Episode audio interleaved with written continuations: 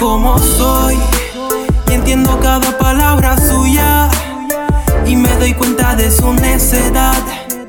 Cada vez que murmura soy como soy. Y lo digo sin complejo. Que por mis ganas reflejo. Que me he un poco viejo.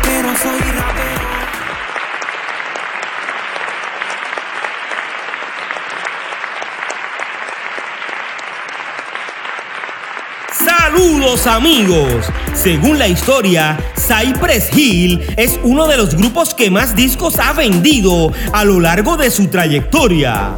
Sobre 46 millones de copias vendidas. Cypress Hill se fundó en el año 1986 en Los Ángeles, California. Este grupo formó parte de las compañías discográficas EMI Records, Priority Records, Columbia Records, Rough House Records y Sony Music. Además, fue el primer grupo en recibir disco de oro, disco de platino y el multiplatino. Como dato importante, el rapero Melo Man Ace fue integrante de este grupo en su comienzo y es el hermano menor de Zen Dog. Hoy continuamos con nuestra estadía en Uruguay. De Montevideo, Uruguay, con nosotros, DJ FF.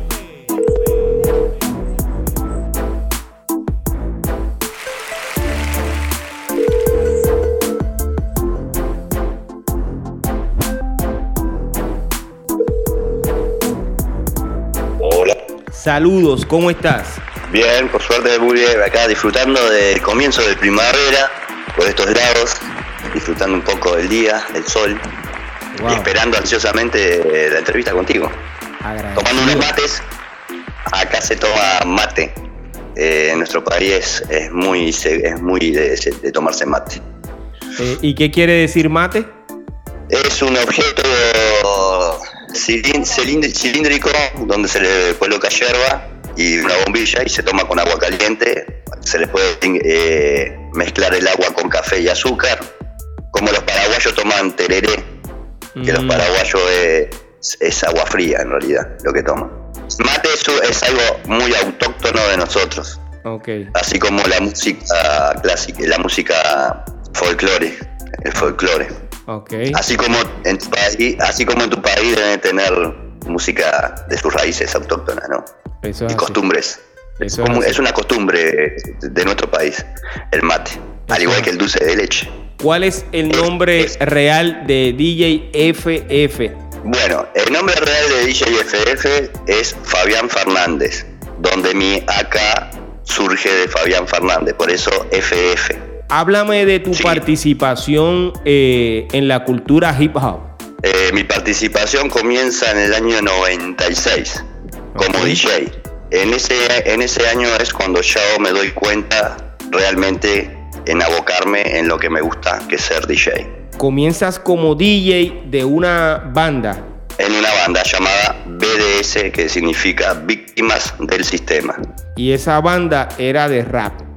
Era de rap, de rap protesta, más que nada. ¿Qué te inspiró a comenzar como DJ en el año 1996?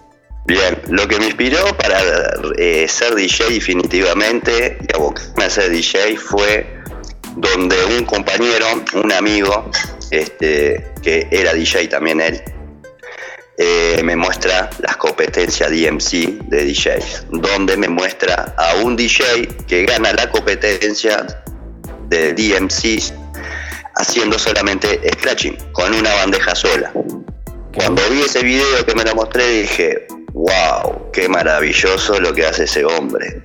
De, con tan solo hacer haciendo solo scratching en la competencia, gana la competencia, compitiendo con mucha otra gente de diferentes países donde mezclan, donde mezclaban y hacían scratching, ¿no? Es lo que se hace en las competencias de DMC. Este muchacho eh, gana solamente haciendo scratching y era una cosa impresionante lo que lograba hacer ese, ese muchacho con un vinilo, hacer el sonido que hacía. Quedé tan impresionado que de ahí fue cuando dije, "Buah, si él puede hacerlo, yo podría hacerlo también. El muchacho que me mostró ese video se llama Guillermo Traverso, la AK de él es DJ Guille. en el día de ayer vi un vídeo donde, si no me equivoco, tú apareces escrachando. Sí, eh, exacto. tú representas muy bien la cultura dentro del elemento que escogiste. Y te felicito por eso, de todo corazón. Muchísimas gracias. FF, háblame un poquito más sobre esa banda. Esa banda surge por medio de un amigo que vendría a ser mi hermano de la vida, no mi hermano de sangre, sino mi hermano de la vida, que se llama Daniel. El acá de él es Nan, N-A-N. Él es argentino y se tuvo por la época de dictadura este, en Argentina, la época de desaparecidos, hijos desaparecidos en Argentina, eh, se, se fueron con los padres para Dinamarca. Él vino de Dinamarca en el año 89. El año 89 fue cuando conocí por primera vez lo que era el rap, que él cayó mostrándonos el disco de Beastie Boys. Y ya venía con una idea de querer formar algo, él, una banda. Ahí conoce a mi hermano y yo lo conozco por medio de mi hermano. La banda surge por medio de él y de mi hermano. Yo en el año 89 era muy chico, tendría 14, 13 años, 14. Yo nací en el 1976. Hoy en día tengo 44 años. O sea que ya hacen prácticamente casi 30 años de que estoy dentro de lo que es la cultura y el movimiento hip hop. Y desde el año 96 que arranqué a ser DJ hasta el día de hoy y espero seguir hasta el día que no, que no esté más en este, en este plano astral, en esta tierra. Hasta la muerte. Entonces, entonces él fue el que me mostró lo que es rap por medio de Beastie Boys y fue cuando comenzamos en el año 89 que se formó la banda BDS. La banda BDS surge por medio de él. La banda BDS toca por primera vez en el año 1995, por primera vez en un escenario. Mientras desde el 89 al 95 era una banda de laboratorio, donde experimentábamos muchas cosas, donde yo entraba y salía de la banda porque al ser tan chico no, no, no, tenía noción y como que no estaba muy, muy empapado en lo que sería el hip hop. El primer DJ que veo que él me muestra es Terminator X, que sería el DJ de Public Enemy, que sería el DJ, primer DJ que yo veo en un escenario, en videos VHS, en, con una banda y yo no le podía creer lo que, lo, que, lo que una persona podría, podría hacer con dos tornamesas, un mixer y vinilos. Cómo creaba música desde ya un vinilo que ya tenía música. Cómo creaba un ritmo con dos vinilos con el mismo sonido. Cómo creaba música con tan solo dos bandejas. Y yo quedé, quedé impactado y decía, yo puedo hacerlo también. Me aboqué que nada al scratch. Pero hoy, además de tener ese talento en el scratch, te convertiste en un beatmaker. También hago instrumentales. Excelente. También hago instrumentales. Hoy en día estoy armándome un proyecto mío personal, después de muchos años, donde las instrumentales las armo yo. Aparte de, aparte de beatmaker, hacer también lo que sería lo que sería también toda la parte de de, baterías, ¿no? De beat, las baterías, música para b-boy. ¿Ya escogiste cuáles van a ser los raperos que van a ser parte de ese nuevo eh, proyecto? Estoy en, ese proceso, porque al estar eh, con otra gente, otras bandas, este, colaborando, porque no estoy solo con una banda, mi banda principal sería Nani DJ FF, aparte de estar con él, estoy en otros proyectos que es Psicodelia Crew, eh, colectivo, que es un colectivo de donde estamos 15 personas, yo soy el DJ y tenemos 14 MCs, donde yo colaboro con los scratching, colaboro un poco con lo que es eh, el sonido, en percusiones, eh, masterización, ecualización, eh, y estoy abocado en eso, ayudando, colaborando con Psicodelia, colaborando con otro colectivo que se llama Tiempos y colaborando con otra banda llamada Tierra Sumeria. O sea que en sí estoy metido abocado en, tres en cuatro proyectos, aparte de mi proyecto personal. Entonces, en mi proyecto personal lo que ya sí tengo son los beats, seleccionados donde, donde empiezo a mostrarles a todos los compañeros con cuales yo trabajo los beats para que ellos seleccionen qué beat les gusta para ellos poder grabar y rapear sobre los beats que van a hacer para mi disquito. Va a ser, un disco aproximadamente de 8 o 10 temas. Son seleccionados de 20, de 20 beats que tenía, este, seleccioné 10, de los 10 me gustan 8. Y bueno, de, esa base surge empezar a invitar a los, a los MCs. Vamos a volver al tema de tu comienzo en la cultura hip hop. Comenzaste como DJ, pero eh, ¿estuviste en algún otro elemento? Eh, no, siempre he sido DJ. Ok. Y hago, y hago los apoyos de la, en la banda con quien estoy, con mi colega Hernán. Soy el que hace los apoyos. Ok. soy la segunda voz. ¿Qué logró hacer esta banda en la década de los 90? En la década de los 90 se logró hacer llevar eh, por los barrios lo que sería la cultura, en expandir por los barrios lo que sería la cultura de hip hop. Se presentaron en los barrios de Uruguay con su show. Exacto. Esa banda en la cual comienzas, ¿todavía está vigente o ya no existe? Esa banda lamentablemente ya no existe más. Esa banda termina en el año 99, donde se, divide la banda, queda, quedo yo y mi otro colega, y se suman siete personas más y donde se forma un colectivo llamado Sudacas. Esa banda todavía existe, ¿sí? Tampoco. ¿En qué año termina Sudaca? Sudaca termina en el año 2001. Resurge otra banda llamada eh, Sudaca la Familia, donde se suman 14 personas más. ¿Nunca te interesó entrar a lo comercial? No. ¿No? Eh, ¿Tienes alguna razón? Y porque siempre me gustó estar en el movimiento under y ayudar a, la gente que no, que no, que no tiene los medios para poder hacer. Porque el, ser DJ, eh, ser DJ es un hobby demasiado caro. Y, hay mucha gente que no tiene los medios ni la plata como para poder para poder comprarse los equipos, ¿no? Yo yo tardé muchos años en poder obtener todo lo que tengo. Siempre eh, usaba prestado o tenía que alquilar. ¿Y hoy le enseñas a otros a ser DJ? Sí, le enseño de forma gratuita sin, sin, lucro, sin lucro, o sea, gratis. Porque hay mucha gente que no tiene los medios y no tiene el, efectivo para poder pagar una clase.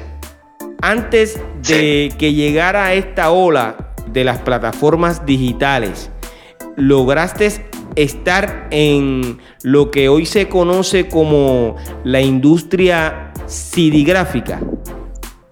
Sí, hemos grabado CDs con la banda Sudacas en Guerra, Sudaca la Familia, Respeto Mutuo. Allá en Uruguay hay tiendas de disco donde aceptan el rap. Las hemos subido a internet de modo gratuito. ¿No han estado en distribución en las tiendas de disco de Uruguay? No, porque es un tema medio complicado eso acá en este país, en el tema de, tener discos en, en disquerías. ¿Por qué? por tema monetario de plata. Me gustaría eh, poder llevar una información más específica. Si hubo raperos que pudieron grabar CDs en estudios de grabación y ponerlos en distribución. Sí, La Teja Price es, una banda que logró hacer eso. ¿Y tuvo éxito? Dentro de lo comercial sí tuvo éxito. Las bandas underground no, no tienen el medio las bandas comerciales hoy en día no, se codean con, bandas underground. Y hay muchas bandas underground que son mucho mejores que lo que es comercial. El público apoya a los artistas que se han mantenido en el underground. Sí. O sea que ustedes pueden hacer un festival mañana y se llena de gente. Sí, exactamente, sí. Así es juntando todos los elementos, ¿no? Se logra juntar todos los que todos los elementos, lo que es eh, bandas, con DJs, con breakers, beatmakers, grafiteros, se logran hacer eventos eh, al aire libre gratuitos. FF, has estado en, en, varias bandas de rap en español. Sí. Allá en Uruguay, ¿ya entró el reggaetón? El reggaetón entró, sí, hace muchos años. ¿Y se siente el apoyo al reggaetón? Sí, más que nada la juventud. Yo conocí el reggaetón en el año 97 por ahí. Escuché por primera vez a Teco Calderón. Conocí el reggaetón por medio de un, un colega que estaba en la banda Sudacas en Guerra, que era puertorriqueño. Se llama Edmundo y el acá de él era Último Ciclón. Mm. Era un puertorriqueño que fue quien nos mandó videos en cassette de VHS cuando ese tuvo que ir de acá del país a Estados Unidos por tema económico y por tema de trabajo. Este, tuvo que emigrar para, para, Estados Unidos, se fue para Miami. Cuando él llegó allá, conoció el reggaetón y nos mandaba a nosotros videos en VHS para que supiéramos y conociéramos lo que se estaba moviendo por esos lados, ¿no? Lo que era Miami, la gente latina, lo que escuchaba a la gente latina allá. Entonces, por ese medio empezamos a conocer acá lo que era el reggaetón. Cuando llegó el reggaetón acá, nosotros yo, yo ya lo había escuchado de antes, un año antes, mm. cuando el reggaetón se hizo masivo acá en Uruguay. ¿Has incursionado en el reggaetón? Sí, he hecho muchos muchos beats con ritmo de reggaetón. ¿Las bandas a las que tú perteneces también tocan reggaetón? Eh, no, no, no hacen reggaetón no. las que he estado yo. Ah, ok. Han hecho un tema, un tema sí, pero no incursionado seguido. ¿Qué es lo más que te apasiona? ¿El rap en español o el reggaetón? El rap en español. ¿Por qué? Y es otro mensaje que te dejan y el estilo musical es muy diferente, me lleva más, o sea, me atrae más lo que es el reggaetón en diferencia al rap.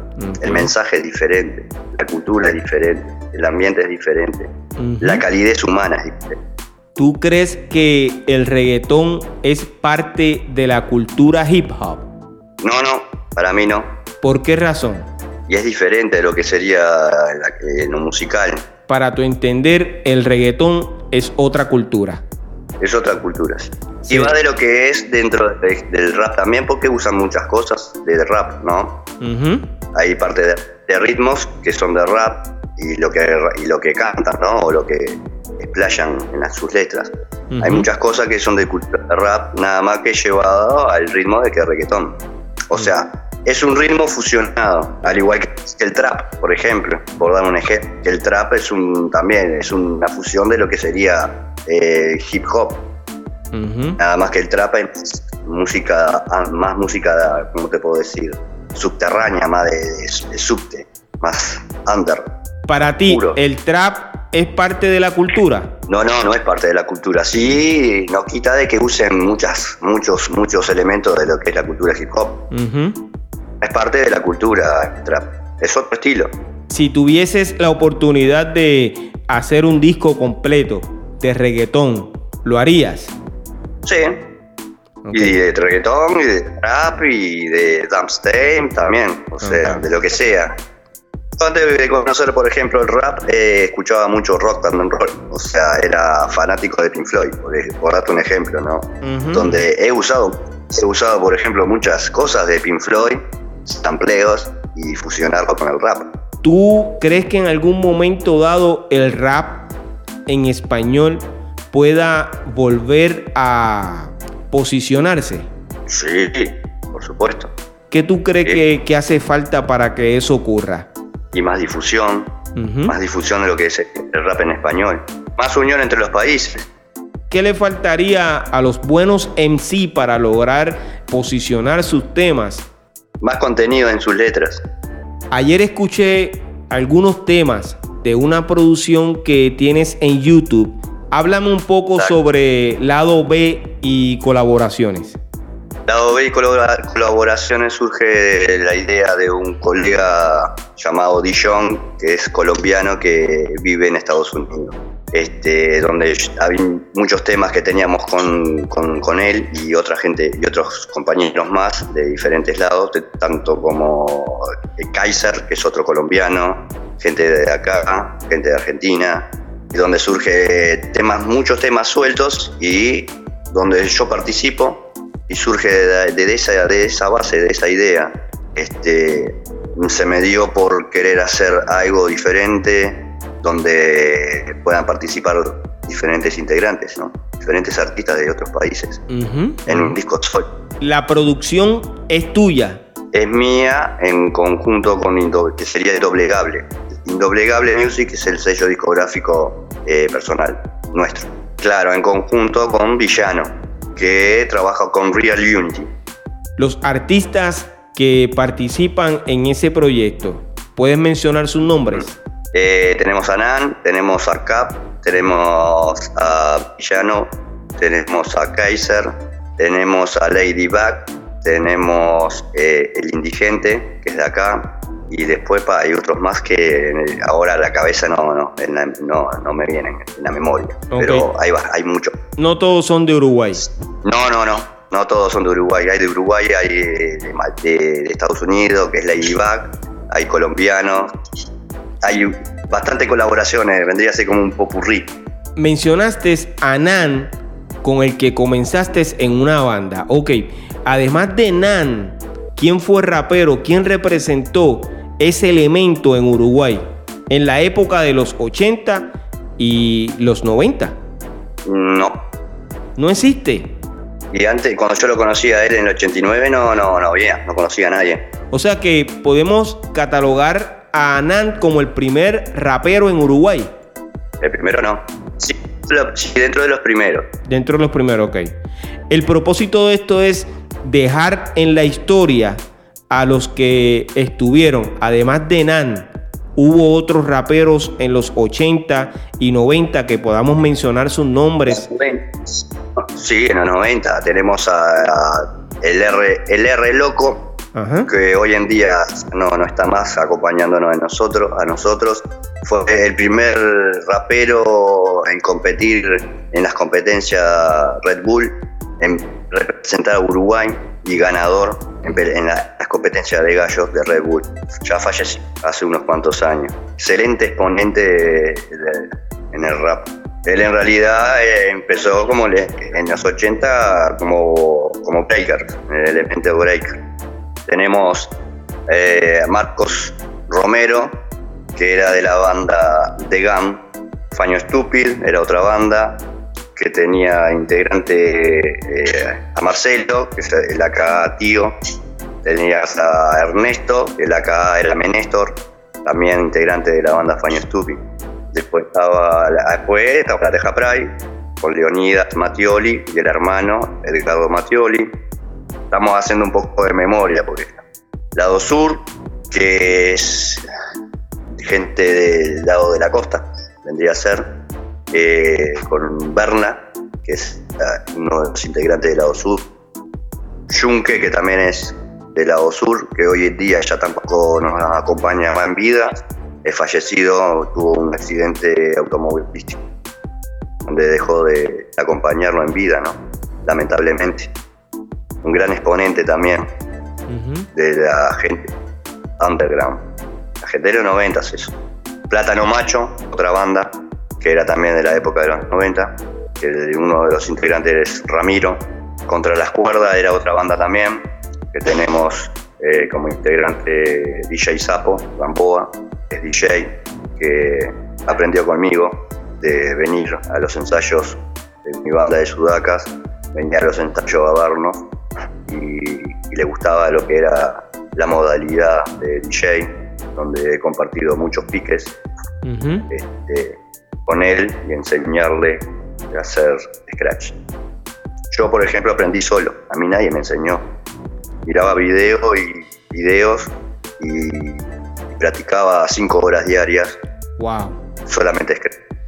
Mi mentor de profesor de scratching es un muchacho que ya tampoco existe más, nos dejó de acompañar en vida, que era un DJ de música electrónica, DJ Black.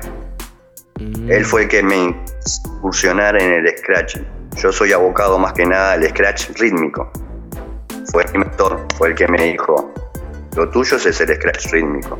Fue el que me dio para adelante, fue el que me, que me inculcó cómo hacerlo, el que me, me mostró cómo hacerlo. De ahí entonces, hoy en día, no lo largo más. de estos eh, raperos que ya mencionaste, ¿hubo alguno que pasó del underground a lo comercial? Sí, La Teja Pride, Contra las Cuerdas, Plátano Macho, Peyote Asesino. Después había una banda que se llamaba Tercera Piedra, que no era rap, era una fusión de rap con música alternativa. Que también tenía su DJ, ¿no? O sea, era una banda más eh, de escenario, ya tenían instrumentos, lo que batería, guitarra, bajo y su DJ. El DJ de, tercera era GZ. Esos raperos, en algún momento dado, ustedes compartieron, antes de ellos entrar a lo comercial. Sí, hicimos el evento en el 97 llamado Montevideo Hip Hop, okay. donde, donde hemos compartido escenarios con ellos con, y hemos logrado hacer, que no duró mucho, este, un colectivo que se llamaba Agarrame Funk. Y luego que ellos dan el paso a lo comercial, dejaron de compartir con ustedes como tal. Eh, ¿Cuál entiendes que fue la razón de ese cambio de actitud o de comportamiento de ellos? Eh, comportamiento de actitud y actitud por el tema monetario, cuando ellos supieron poder eh, crecer monetariamente y ser más comerciales, fue cuando se separó, donde se abrieron, donde empezaron a desaparecer. Nunca tuvieron la intención de ir a, darle la mano a, sus amigos del comienzo o a sus colegas del comienzo. No, al contrario, cobran entradas, nunca dejaron de, estar en escenarios eh, de modo gratuito, tampoco llevaron otros elementos, eh, buscaron la de ellos, o sea, hicieron su propio camino por el lado comercial con otro público. Hace unos días leí un refrán que dice, si quieres conocer a una persona, dale poder. Y ahí entonces conocemos quiénes son los verdaderos amigos. Quién es real en realidad. Te das cuenta. Quién vale la pena. Quién es gente, quién es persona y quién es ser humano. y no dejarse dominar y dejarse dominar por lo que es lo monetario. La plata va y viene. La amistad es la amistad. Nunca hay encima lo que es monetario por la amistad ayudar hace bien. Por eso estamos en este mundo, ¿no? Venimos a dejar un granito, venimos a aportar, a dejar algo, a ayudar a los demás, sin, sin mirar el lucro. Eso es secundario, eso viene solo. Acá estamos para ayudar, para enseñar, para dejar un granito de arena, para que otras generaciones continúen. Y eso lamentablemente eh, no se ve mucho. Tenemos que tener más humanidad, eh, últimamente la gente se vende mucho por la política y no mira eh, al que tiene al lado en poder ayudar. Se venden por dinero. ¿Extrañas ese momento del comienzo del rap en español en Uruguay? Sí, se extraña muchísimo, sobre todo el compañerismo, el compartir momentos juntos, una charla, una risa, de compartir algo, caminar a buscar toques, buscar lugares donde tocar. Eh, se extraña mucho eso, el compañerismo, el, mirar al costado de decir, bueno, eh, yo logré conseguir esto y, darle las herramientas, ¿no? para que esa persona pueda también hacerlo, así como uno logró hacerlo. Y el hacerse comercial, después de hacerse comercial los grupos, como que eso dejó de existir, se abrió, se expandió para otro lado, o sea, se perdió. ¿Tú crees que la entrada de los empresarios a este movimiento fue quien cambió todo? Sí. DJ FF, háblame de tus nuevos proyectos y quisiera que me dijeras si nuestra audiencia quiere obtener más información de tu trayectoria musical, ¿dónde pueden conseguirte? Eh, estoy en como Indoblegable Music, que es el canal que tenemos en YouTube, que ahí se encuentra todo lo que hemos hecho hasta el día de hoy. Son 20 discos que se han logrado desde mi comienzo hasta el día de hoy.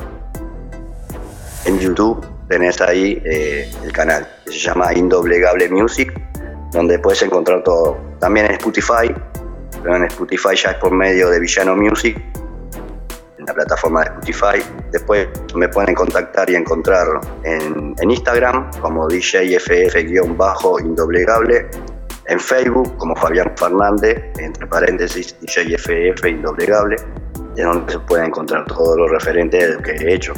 Sobre todo en YouTube. En YouTube pueden encontrar desde discos hasta videos que se han subido. Yo estuve viendo tus proyectos y me sorprendí mucho, me gustó mucho tu trabajo y honestamente recomiendo que vayan a esa página, se suscriban y escuchen más sobre el trabajo de estos colegas del movimiento del rap en español en Uruguay. DJ FF, gracias por darme esta oportunidad de entrevistarte. Muchas bendiciones de todo corazón y sobre todo mucho éxito. No, agradecido soy yo de poder permitirme compartir un poco de lo que he hecho durante toda esta vida, este, darle el espacio, ¿no? De poder que la gente conozca más lo que es la cultura, no solo en, el país de cada uno, sino mundialmente. Yo estoy súper agradecido por permitir compartir lo que uno sabe, ¿no? Obviamente que seguiremos estando en contacto, ¿no? Por este medio, donde voy a poder este, comunicarte lo que los próximos proyectos, lo que vaya a salir, por ejemplo con, eh, con, con, el colectivo de Psicodelia Crew, este, que, es con que es con el colectivo que estoy más seguido, grabando y sacando videos, este, que es con ese colectivo, Psicodelia. Que es una cantidad de MCs muy jóvenes, por suerte, que es gente joven que, que me llenan de vida, me hacen retroceder, por ejemplo, en el tiempo. psicodelia es como. Psicodelia, la verdad, que es algo que me hace retroceder en los años 90 cuando estaba con Sudacas. Eh, gente joven que me, que me empapan de, mucha energía, de mucha vibra, sobre todo de, mucho cariño también, ¿no? de, de mucha pasión que tienen ellos. Ahora, después del 27, eh, van a haber noticias porque Vamos a ver si podemos empezar a dar talleres gratuitos de DJ junto con China para los niños. Antes de terminar, ¿algún saludo que quieras enviar? A todos los seguidores que me siguen en Instagram, en YouTube, en Facebook, les mando un fuerte abrazo y muchas gracias por, por permitirme compartir lo que, lo que hago, ¿no? Lo que es ser DJ y compartir un poco de lo que es la cultura de hip hop. Mucho éxito, DJ FF. Muchísimas gracias. Hasta luego. Bendiciones. Igualmente, hermano, igualmente. DJ FF es uno de los precursores del movimiento del hip hop uruguayo. Agradecemos su participación en esta temporada, la historia del rap. Visita pirojm.com y suscríbete a nuestro boletín informativo. Yo soy Piro JM y esto es otro episodio más de Piro a lo Natural. Oye, bomboncitos de menta para que se entretengan.